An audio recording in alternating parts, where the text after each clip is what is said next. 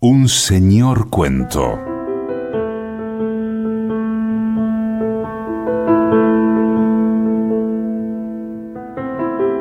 De Guy de Maupassant, El miedo.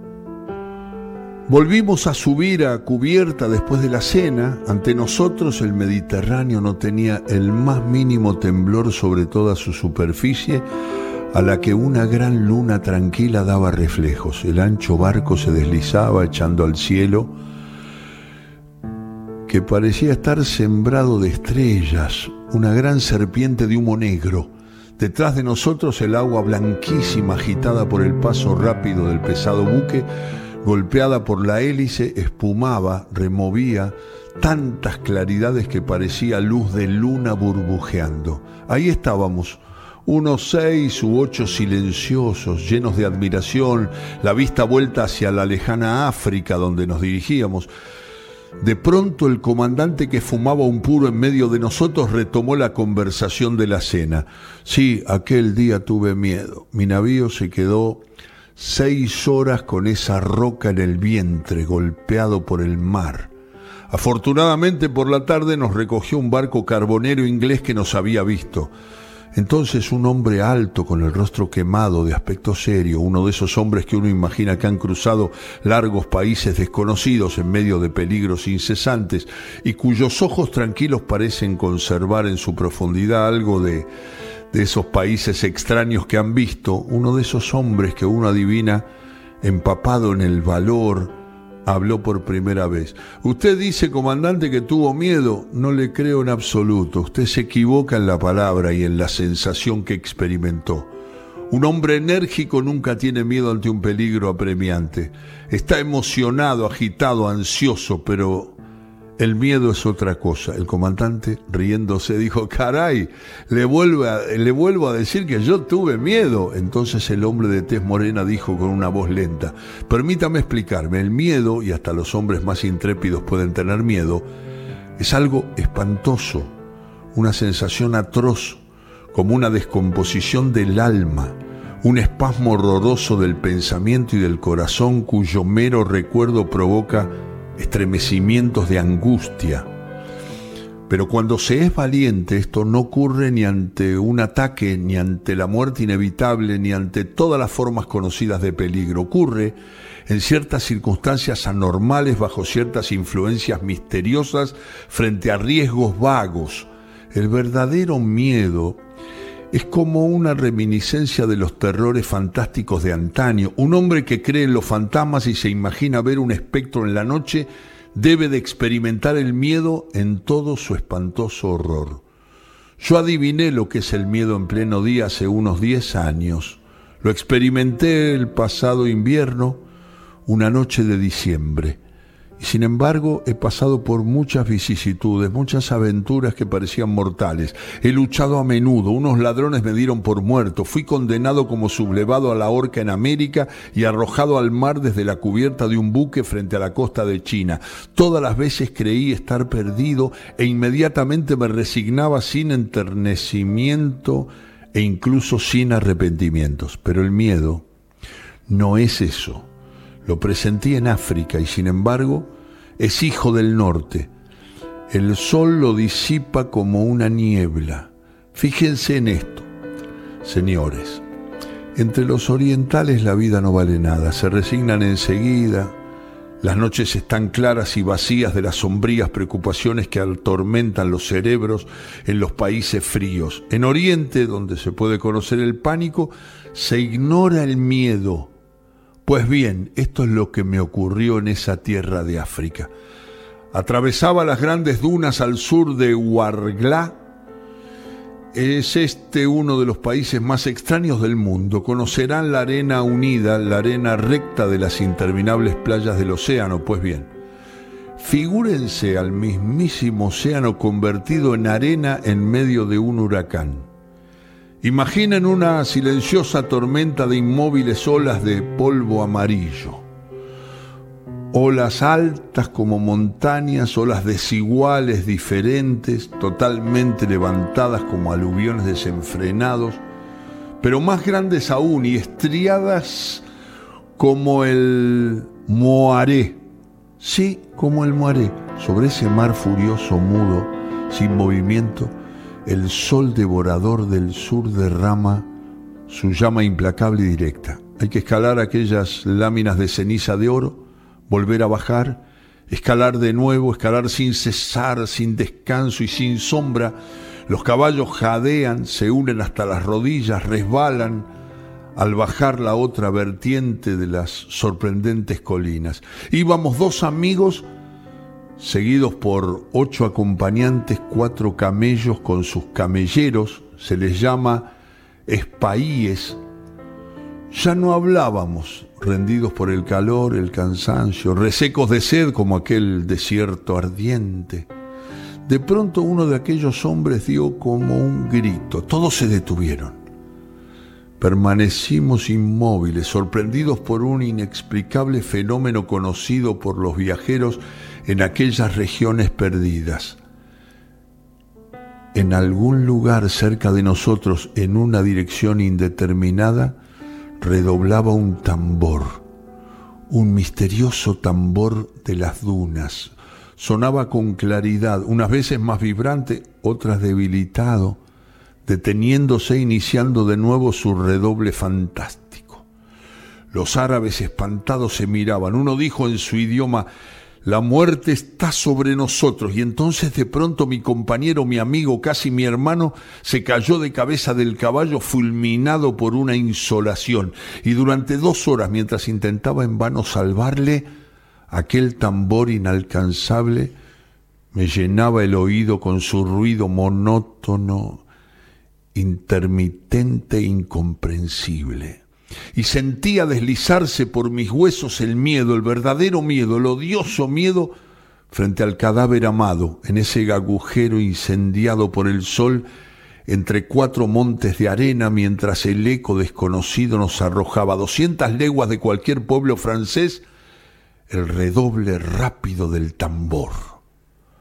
Aquel día entendí lo que era tener miedo y lo supe aún mejor en otra ocasión. El comandante interrumpió al narrador. Perdone, señor, pero aquel tambor qué era. El viajero contestó, no lo sé, nadie lo sabe. Los oficiales a menudo sorprendidos por ese ruido singular lo suelen atribuir al eco aumentado, multiplicado, desmesuradamente inflado por las ondulaciones de las dunas de una lluvia de granos de arena arrastrados por el viento al chocar con una mata de hierba seca, ya que siempre se ha comprobado que el fenómeno se produce cerca de pequeñas plantas quemadas por el sol y duras como el pergamino. Aquel tambor no sería más que una especie de espejismo del sonido. Eso es todo pero no lo supe hasta más tarde. Sigo con mi segunda emoción. Ocurrió el invierno pasado en un bosque del noreste de Francia. El cielo estaba tan oscuro que la noche llegó dos horas antes. Tenía como guía a un campesino que andaba a mi lado por un pequeñísimo camino bajo una bóveda de abetos a los que el viento desenfrenado arrancaba aullidos. Entre las copas veía correr nubes desconcertadas, nubes enloquecidas que parecían huir ante un espanto. A veces Bajo una inmensa ráfaga todo el bosque se inclinaba en el mismo sentido con un gemido de sufrimiento y me invadía el frío a pesar de mi paso ligero y mi ropa pesada. Teníamos que cenar y dormir en la casa de un guardabosque cuya morada ya no quedaba muy lejos. Iba allí para cazar. A veces mi guía levantaba los ojos y murmuraba qué tiempo tan triste. Luego me habló de la gente a cuya casa llegábamos. El padre había matado a un cazador furtivo dos años antes y desde entonces parecía sombrío como atormentado por el recuerdo. Sus dos hijos ya casados vivían con él. La noche era profunda. No veía nada delante de mí ni a mi alrededor y las ramas de los árboles chocaban entre sí, llenando la noche de un incesante rumor. Finalmente vi una luz y enseguida mi compañero llamó a una puerta. Nos contestaron los gritos agudos de unas mujeres y después una voz de hombre, una voz sofocada, preguntó, ¿quién es? Mi guía dio su nombre, entramos. Fue un cuadro inolvidable.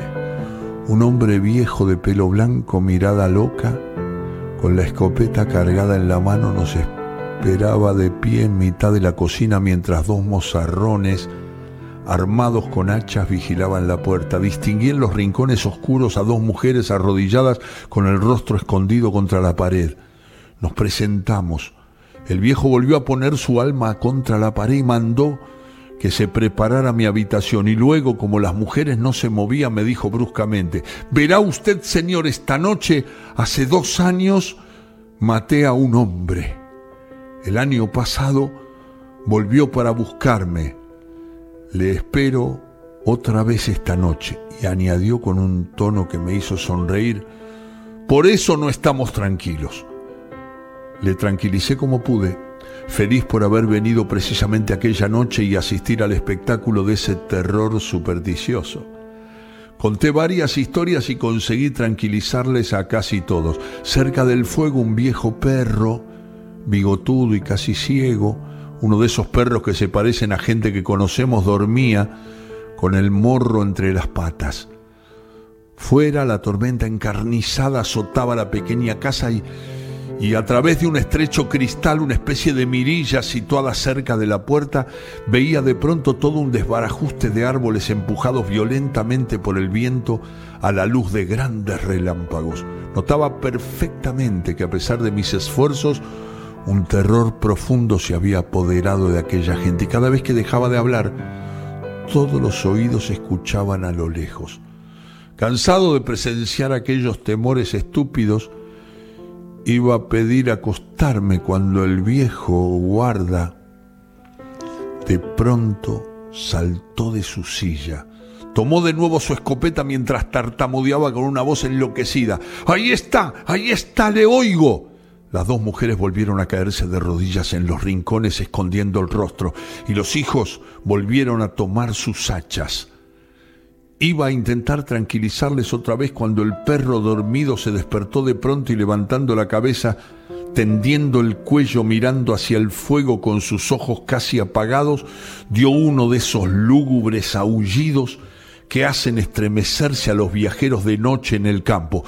Todos los ojos se volvieron hacia él. Ahora permanecía inmóvil, tieso sobre las patas como atormentado por una visión. Se echó de nuevo a aullar hacia algo invisible, desconocido, sin duda horroroso, ya que todo el pelo se le ponía de punta. El guarda gritó, ¡Lo huele! ¡Lo huele! Estaba ahí cuando lo maté, y las dos mujeres enloquecidas se echaron a gritar con el perro. A mi pesar un gran escalofrío me corrió entre los hombros. El ver al animal en aquel lugar, aquella hora, en medio de aquella gente enloquecida, resultaba espantoso. Entonces durante una hora el perro aulló sin moverse, aulló como preso de angustia en un sueño y el miedo, el espantoso miedo entró en mí. ¿El miedo a qué? ¿Lo sabré yo? Era el miedo y punto. Permanecíamos inmóviles, en espera de un acontecimiento horroroso, aguzando el oído, el corazón latiendo, descompuestos al menor ruido, y el perro se puso a dar vueltas alrededor del cuarto oliendo las paredes y siempre gimiendo. Aquel animal nos volvía locos. Entonces el campesino que me había guiado se abalanzó sobre él en una especie de paroxismo de terror furioso y abriendo una puerta que daba a un pequeño patio, echó al animal afuera. Este se cayó enseguida y nos quedamos sumidos en un silencio aún más terrorífico